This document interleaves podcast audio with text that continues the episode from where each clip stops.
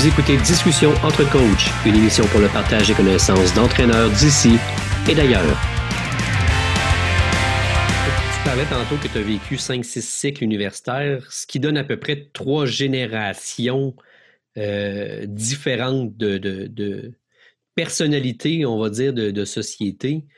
Comment toi, entre les Y puis les Z, puis tout ça, tu as été capable de, de, pouvoir t'adapter euh, à ces gens-là? En fait, c'est. Euh, quand on le prend comme tu le vois là, c'est que là, on recule puis on voit ça en trois générations. Moi, je les ai vécus comme une étape à fois. C'est comme, c'est pas il y a dix ans, parce que, étant donné que je suis dedans tout le temps, fait que dans les 30 ans, j'ai jamais arrêté, l'évolution s'est faite progressivement. Ça veut dire que là, on rentre, OK, ça, c'est comme ça, OK, on va gérer ça comme ça. Puis euh, là, oups, là, on commence à être plus comme ça. Là, il y a la technologie qui s'en vient. Fait que, tu sais, ça a été progressif. Ça n'a pas été comme, euh, OK, pendant dix ans, ça s'est passé de même, puis l'autre dix ans de même, puis l'autre dix ans. Fait il n'y a pas de coupure, il n'y a pas de clash. Toi, tu l'as vécu en développement, en progression, OK? En progression. Puis, des fois, je me dis, si j'avais arrêté de coacher pendant 5, 7 ans, 10 ans, puis que j'étais revenu après, là, je pense que euh, l'impact aurait été plus sérieux dans le changement des comportements, dans le, genre d'athlète avec lequel on, doit travailler aujourd'hui.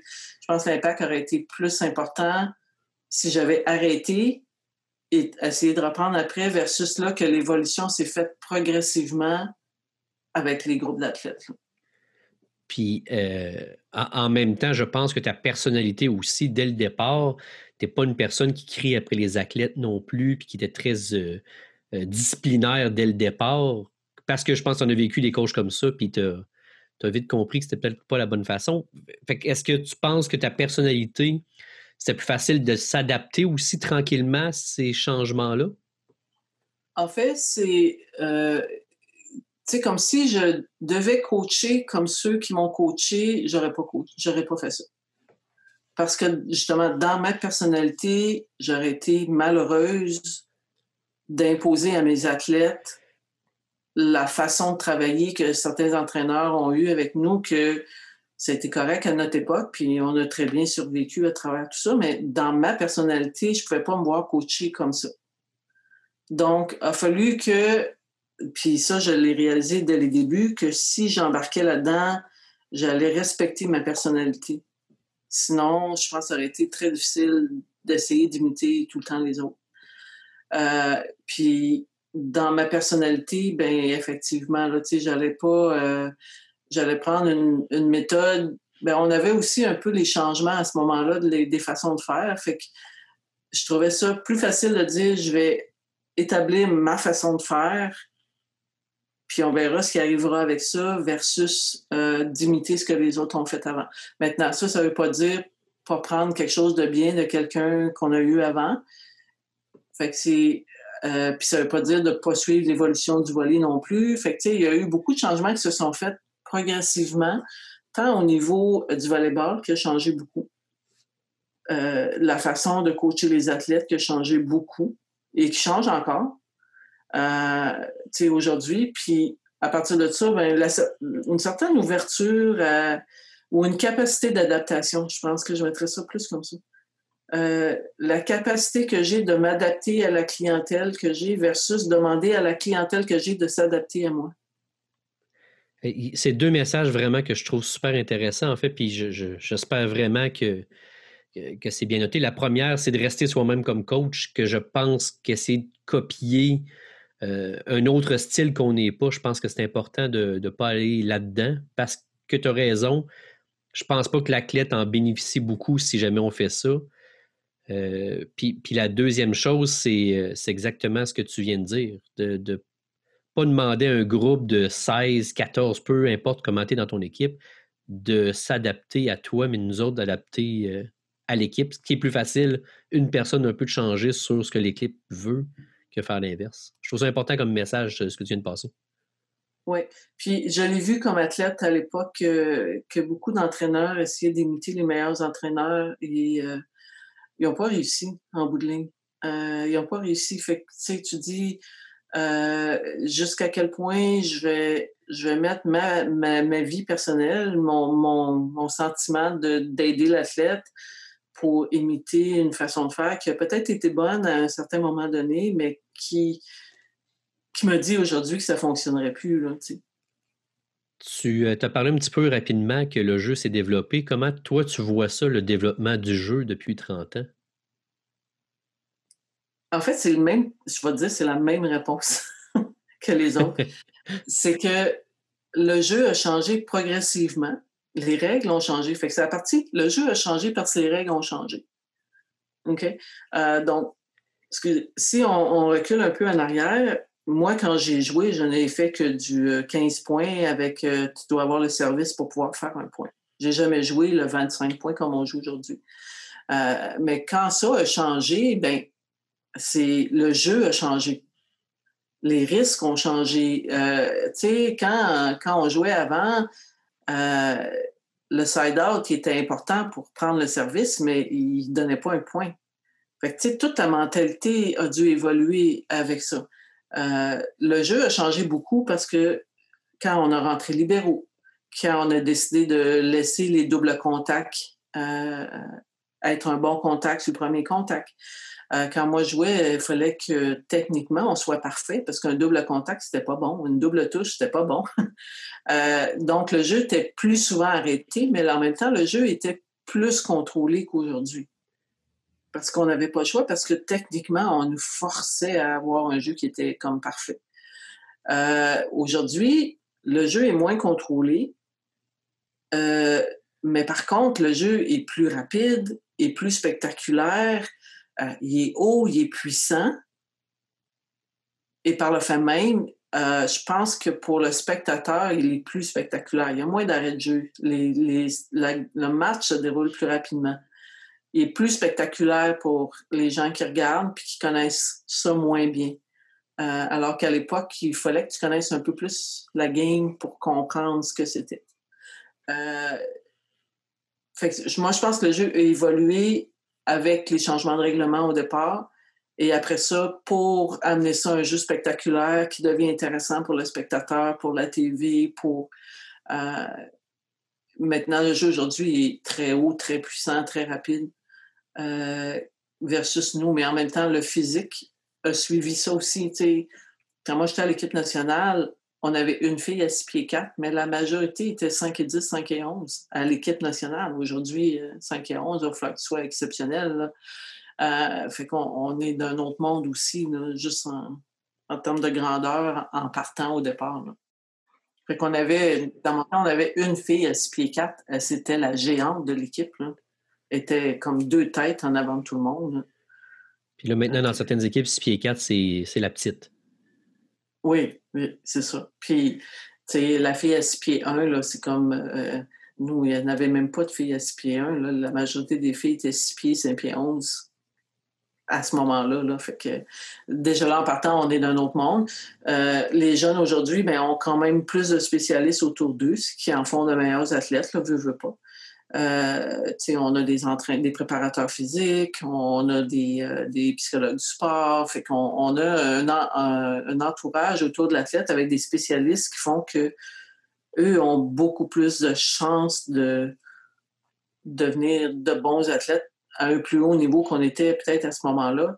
Alors que nous, on faisait la muscu, euh, dans, mon temps, on la faisait, la muscu, on la faisait très bien, puis on sautait des escaliers pour devenir meilleur, puis sauter plus haut. Aujourd'hui, c'est plus complexe comme pour le même objectif, mais ce qu'on a fait, c'était pas mauvais non plus. Là. Sauter les escaliers, là, on sautait haut. Euh, c'est juste les moyens qui sont différents. On n'était pas plus blessés, on était... Mais euh, ça a quand même évolué, puis ça a évolué avec nos spécialistes, puis Maintenant, pour coacher à ce niveau-là, on n'a pas le choix de s'entourer de ces spécialistes-là parce que ça va trop évolué. Tu as connu aussi, je pense, euh, une grande différence entre le volleyball masculin et féminin. Là, j'ai l'impression, puis on en a déjà discuté dans un autre épisode, qu'il y a une plus grande ressemblance dans le jeu international entre féminin et masculin, mis à part la hauteur et la puissance qui, qui diffèrent. Mais là, on joue beaucoup aux 3 mètres en féminin aussi. On joue beaucoup plus accéléré comme, comme les gars. Euh, Les échanges sont plus courts. Exactement, parce qu'avant, les échanges euh, internationaux féminins, c'était vraiment long. Est-ce que toi, euh, il y a un moment donné que tu t'es dit, OK, là, je vois vraiment qu'on se rapproche plus d'un niveau volleyball et non pas d'un volleyball féminin? Euh, international, je dirais oui, définitivement. à d'autres niveaux, on est un peu entre les deux. Là. On n'a pas des échanges qui s'éternisent nécessairement, mais on n'a pas nécessairement euh, la capacité de, finir l'échange en, un side-out, euh, comme les gars le font là, euh, on est un peu entre les deux. Je ne le mettrais pas comme avant où les échanges très longs, puis je ne le mettrais pas non plus comme le niveau international maintenant parce que c'est tellement haut et puissant que l'échange est, assez court. Puis je ne vois pas encore au féminin dire encore que quand on a le choix entre la réception de service et le service, qu'on prenne encore la réception parce qu'on veut faire le side-out pour faire le premier point. On n'est pas encore là au niveau de cette mentalité-là. Versus les hommes, là, qu'eux, ils sont à l'aise d'être en réception pour faire un point. Alors que nous, on n'est pas encore à l'aise en réception pour faire un point. On est plus à mmh. l'aise au service. Et, puis, est-ce que tu penses qu'il y a une raison pour ça? Est-ce que notre parce que notre filet est plus bas, parce que le ballon flotte? Est-ce que tu vois. Euh, parce que toi, tu as vécu euh, aussi ben, différents ballons hein, avec les années. Oui, aussi. je crois que euh, effectivement, le fait que le filet soit bas, même si on n'a pas des services sautés comme les hommes, là, nos flotteurs sont quand même très difficiles à réceptionner. Puis souvent, si on fait des matchs hors concours, puis des fois on amène des gars jouer contre des filles pour avoir un certain challenge. Euh, souvent, souvent, on va remarquer que les gars ont de la misère à réceptionner les services des filles. Euh, pour eux, la, trajectoire euh, avec laquelle elle arrive à un filet de 2,24 m versus un filet de 2,43 m, je pense qu'elle est assez différente pour que ça leur amène une certaine complexité aux gars. Maintenant, c'est sûr que s'ils faisaient tout le temps, peut-être qu'ils s'adapteraient à ça. Euh, mais la fois qu'on les amène à jouer à 2,24, euh, souvent ils ont plus de difficultés à réceptionner nos, balles. On parle, c'est ça, on, parle un peu qu'il y a eu un changement. Est-ce que dans tous ces changements-là, tu vois qu'il y a une lacune euh, des joueuses d'aujourd'hui comparativement aux joueuses des années 90 ou début 2000? En fait, la lacune ou, la faiblesse de ce qu'on fait aujourd'hui, du volet qu'on fait aujourd'hui par rapport à avant, moi, je, mettrais juste au niveau de la constance. Euh, on fait des. On jouait vite dans le temps, puis on jouait rapide aussi, mais c'était moins puissant, moins haut. Mais le, jeu était joué aussi rapidement. Aujourd'hui, ça a l'air plus spectaculaire. Les filles sont plus grandes, ils frappent plus fort. Le jeu, il n'est pas plus rapide, il est plus puissant. Euh, mais la différence est surtout au niveau de la constance du jeu. Fait que je vais, ramener ça un peu dans le calibre universitaire. je pense qu'on peut le dire pour la majorité des équipes. Euh, je vais donner l'exemple. Euh, on arrive à un match, puis j'ai quand même un doute à savoir quel niveau de jeu mes filles vont être capables de jouer aujourd'hui. Si j'ai ce doute-là, c'est parce que leur constance n'est pas encore assez grande pour me permettre de dire je sais que le minimum va être là, puis que le maximum va être là, puis que l'écart entre les deux est environ de 10-15% mon écart entre ma moins bonne performance puis ma meilleure, s'il y a de 50% de différence, ben c'est sûr que j'ai toujours ce doute-là avant le match, comment mes filles vont jouer aujourd'hui. Donc, si j'ai ce doute-là, c'est que dans un certain sens, on n'est pas assez constant pour me permettre de dire que je suis certaine qu'à chaque fois qu'on va rentrer sur le terrain, notre minimum va être toujours proche de notre maximum. Fait est-ce que la fille est capable de reproduire avec une telle efficacité, une telle constance le mouvement pour me permettre de dire que j'ai confiance qu'on va être capable de faire à chaque fois? Ou est-ce que je me croise les doigts pour aujourd'hui, on a une bonne journée, tout va bien aller, la balle va être roulée à notre faveur, ou l'inverse, mon équipe va tellement mal jouer, on n'est vraiment pas là, on n'est pas en contrôle de ce qu'on fait. L'écart est grand aujourd'hui, honnêtement. On, dit toujours à la blague, ouais, c'est du volleyball féminin, tu peux gagner un premier set 25-10 puis perdre le deuxième 25-10. Eh, est-ce que. Comment ça? Ben exact. Est-ce que tu es capable, tu as, une théorie ou peu importe, qui, qui te dit, ouais, début 2000, années 90, les joueurs étaient plus concentrés, peut-être à cause de ça, puis aujourd'hui, c'est peut-être ça qui nous manque. Est-ce que tu as, une idée de pourquoi? Euh, en fait, c'est on a perdu de la constance. Là. Oui, exact. Euh, Évoluer négativement. Oui. Euh, ben, en fait, c'est que le, ce qu'on fait, c'est plus spectaculaire. Peut-être les ballons ont changé aussi, que les trajectoires sont plus difficiles. mais peut-être aussi qu'on ne fait pas assez de répétition du bon mouvement, qu'on les amène trop vite à imiter le plus haut niveau sans nécessairement être en contrôle de ce qu'on devrait faire à la base. Là. Fait euh, je vais donner l'exemple. On, veut rapidement amener euh, un jeu qui est spectaculaire, qu'on va réussir à reproduire peut-être une fois dans le set, mais qui va être spectaculaire quand on va le faire mais qu'on ne sera pas capable de le répéter de façon constante. Fait que, on, on oublie qu'il faudrait peut-être apprendre à le faire de façon répétitive et constante et, régulière, puis d'après ça, de passer à l'autre étape, mais on veut trop vite aller à l'autre étape. Puis finalement, on n'a pas maîtrisé la base qui nous permettait d'amener toutes ces variantes-là par après. Mais là, on s'en va directement à toutes les variantes. Fait qu'on n'a pas le temps de les stabiliser. Fait que là, ben, on, y va, on avance, puis on veut jouer du volleyball à 14 ans comme on joue du volleyball à 25 ans. Mais il y a plein d'étapes en dessous qu'on a comme négligées ou mis côté. Puis, tu sais, moi, des fois, quand je vais voir du plus jeune volleyball, puis que je vois là, comme sauter dans les airs quand ils viennent de réussir un jeu spectaculaire, mais que dans tout le set, ils vont le réussir juste une fois. Euh, ça m'attriste un peu parce que dans le fond, c'est bien beau, le beau jeu spectaculaire, mais tu l'as fait juste une fois. Là. Peut-être mieux focuser sur la réussite de la belle manchette plus souvent, en fait. La précision, de la constance et, de dire, ben j'ai réussi à l'amener euh, sur, la cible 15 euh, fois dans le premier set ou, tu sais, versus euh, la belle attaque que j'ai faite qui était spectaculaire, mais que je n'ai faite qu'une seule fois. on vient de parler de peut-être une lacune des joueurs aujourd'hui. Est-ce que ils ont une force. Bien, sûrement, en fait, nos joueuses aujourd'hui ont des forces, mais est-ce qu'il y, en a une qui différencie vraiment les joueuses actuelles euh, euh, aux années passées?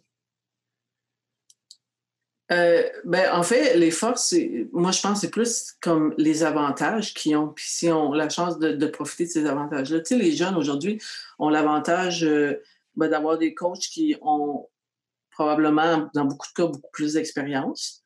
Euh, ils ont l'avantage d'avoir des spécialistes autour d'eux pour la majorité, en tout cas, même dans les programmes collégiaux. Maintenant, ils ont des préparateurs physiques, ils ont, des gens autour d'eux pour les aider. Ils ont la technologie pour euh, leur aider à, à, les voir jouer, à faire leur analyse, à être capable de progresser beaucoup plus rapidement que, que ce qu'on pouvait avoir à l'époque. Euh, puis, ils ont cet avantage-là. Maintenant, il y en a qui vont en prendre avantage et, souvent, ça va donner des athlètes qui vont se démarquer. Et il y en a qui vont prendre moins avantage de ça, puis ils vont se laisser guider juste par le moment présent qui sont dans le gymnase, puis ils vont pas prendre ce qu'il y a autour pour les aider encore plus davantage. Euh, fait que souvent, ils vont mettre un, frein à leur potentiel.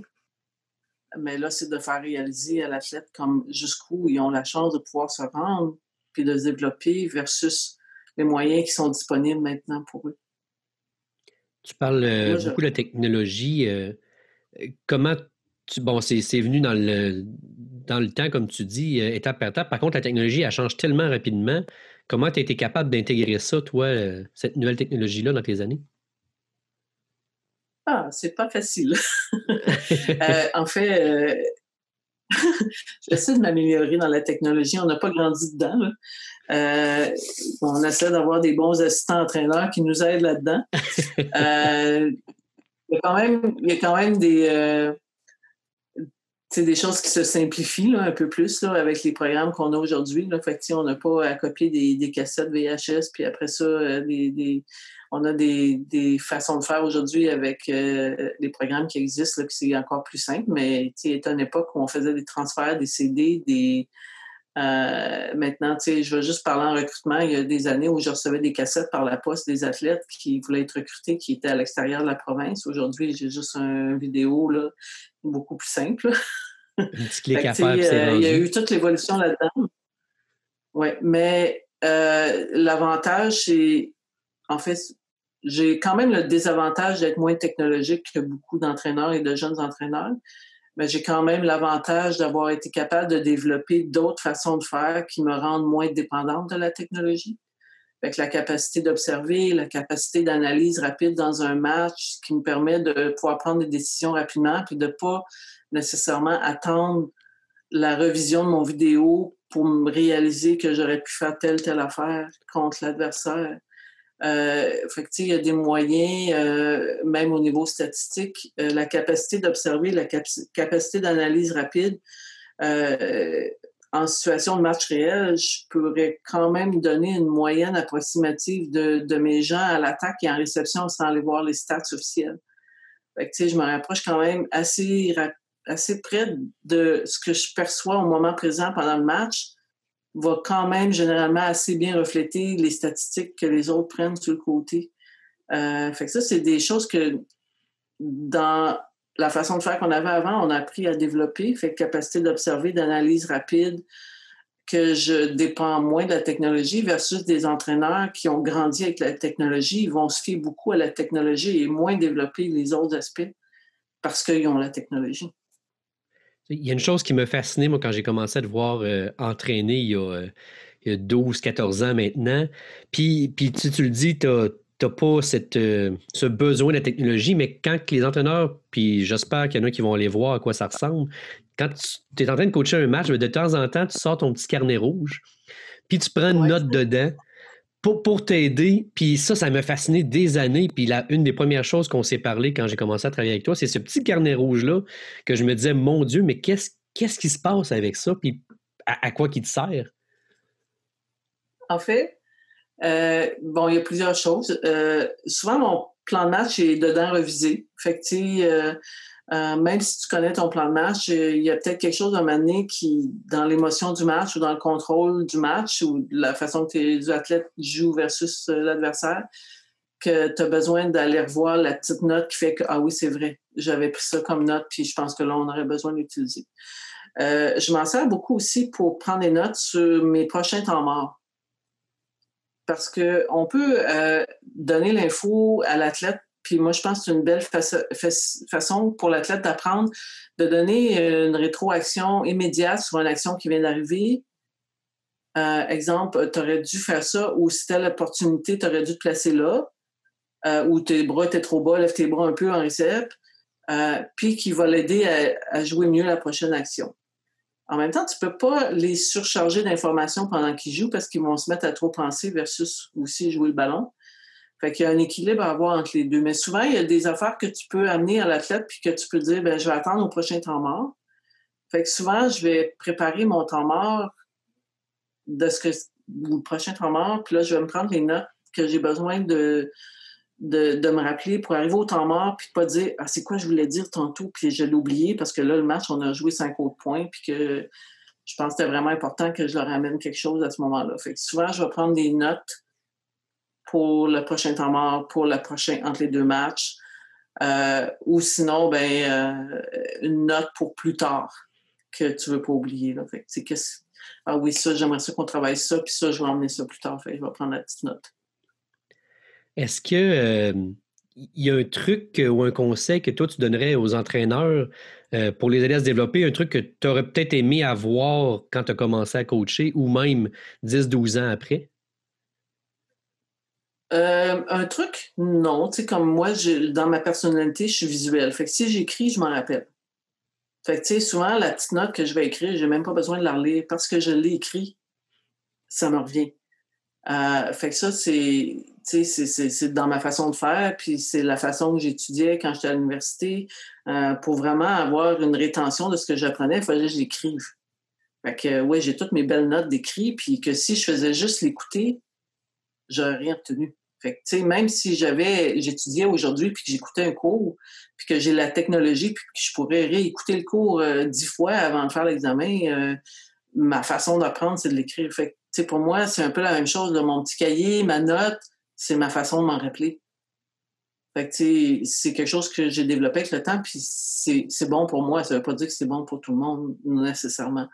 Euh, la, seule chose que j'aurais aimé avoir quand j'ai commencé, c'est d'avoir un mentor pour dire euh, tu as le droit de faire des essais, tu as le droit de faire des erreurs. Euh, à un moment donné, tu, tu, commences à entraîner, puis tu rentres dans un niveau d'excellence, puis de performance, puis dans le fond, on pense juste performance, gagner, gagner, gagner, mais euh, où j'aurais eu besoin d'aide pour dire, mais tu as le droit d'essayer ça. Ah, peut-être que essaye de t'enligner comme ça. Tu sais, moi, j'ai vraiment été euh, seule dans tout ce processus-là, là, euh, du début à la fin.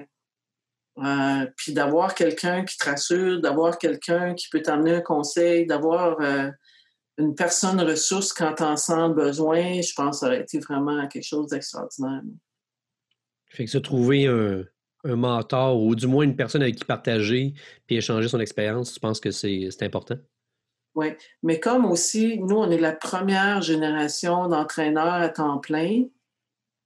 Euh, parce que, tu sais, avant, il y avait des entraîneurs, mais c'était pas des jobs à temps plein, euh, c'était des, tu sais, il y avait tout un autre emploi, puis, euh, fait que, tu ça a été un changement dans le sport. Puis nous, on est la première génération qui en fait comme une profession pendant longtemps. Euh, puis on espère que ça va rester là, pour euh, ceux qui suivent. Mais maintenant, d'arriver dans une nouvelle ère puis de dire, ben ceux qui ont fait ça, ben ils pourraient devenir des mentors pour les jeunes qui commencent aujourd'hui parce que moi, j'aurais aimé ça, avoir quelqu'un avec qui j'aurais pu, à l'occasion, discuter de, de ce qu'on faisait puis de savoir si je m'en allais dans la bonne ligne ou pas dans la bonne ligne moins d'essais-erreurs, en fait. Euh, juste discuter déjà, ça, ça aiderait ben à, apprendre plus vite. Alléger, la pression de ce qui vient avec toute la job d'entraîneur. Euh, les gens ne se rendent pas compte à quel point il y a une pression euh, de tout le monde autour de performance, de l'institution, aussi des athlètes dans un sens, parce que S'ils n'aiment pas ça, ben ils t'évaluent, puis ils vont faire d'autres choses ou ils vont partir ailleurs. Fait tu as une pression qui est constante autour. Puis il faut que tu apprennes à, gérer ça avec le temps, mais d'avoir quelqu'un qui t'épaule à travers ça, je pense que ça aurait été quelque chose de vraiment fantastique dans mon cas et dans plusieurs cas.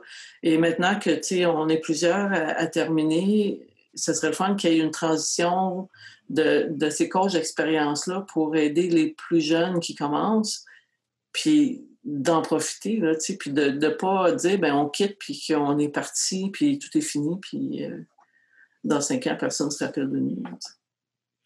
Puis en, terminant, est-ce qu'il y a un livre ou un podcast ou peu, peu importe des choses euh, que, que, tu fais qui pourraient aider à, à progresser? C'est comme la, question que je pose à tous euh, les épisodes. Oui. Ben là, je vais t'étonner un peu dans ma réponse parce que euh, j'ai pensé à, tu sais, comme au printemps, j'ai écouté plusieurs conférences pour euh, en profiter pour m'en remettre à jour, pour aller voir ce qu'il y a ailleurs. Puis, quoi qu'il y en avait plein de bonnes conférences, ben c'était soit un, un, rafraîchissement ou, ah, OK, peut-être une vision que je devrais peut-être envisager, mais je peux pas dire que j'ai accroché au point de dire ah ça c'est vraiment bon là puis euh, puis plus tard dans l'été j'ai commencé à lire le livre de Michelle Obama Devenir oui. qui qui est pas dans le sport qui, qui est complètement euh, euh, quelque chose de différent. Mais c'est le livre à lequel dans tout mon été j'ai accroché le plus parce qu'il y avait des similarités avec avec ce que j'ai vécu un peu, euh, puis pas dans le sens que je vais devenir la, première dame des États-Unis. Euh, dans le sens, là, euh, la simplicité, l'humilité, de où ce qu'elle est partie, du combat qu'elle a eu à faire en tant que minorité noire, minorité femme noire.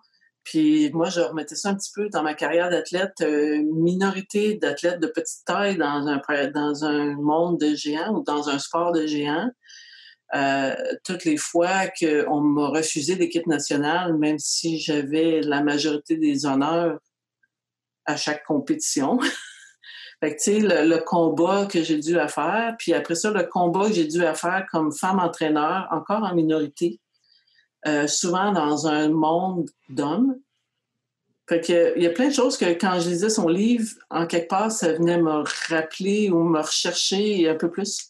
C'est quelque chose qui, euh, qui, est, venu me chercher, puis que j'ai aimé lire, euh, puis qui est hors contexte, mais est très intéressant.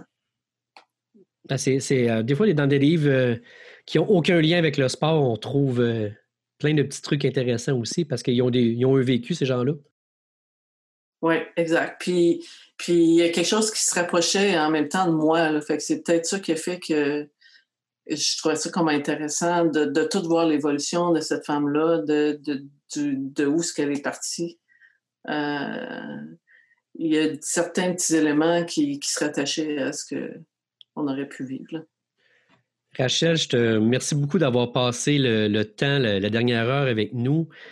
Euh, l'autre chose, je vais te souhaiter encore quelques années. En fait, je me le souhaite en moi-même, puis que je puisse partager encore euh, toute ton expérience euh, pour les prochaines années comme entraîneur adjoint. Puis sinon, ben, je te souhaite une bonne saison quand elle va débuter, puis une bonne continuité. Ben, merci, puis au plaisir de se revoir.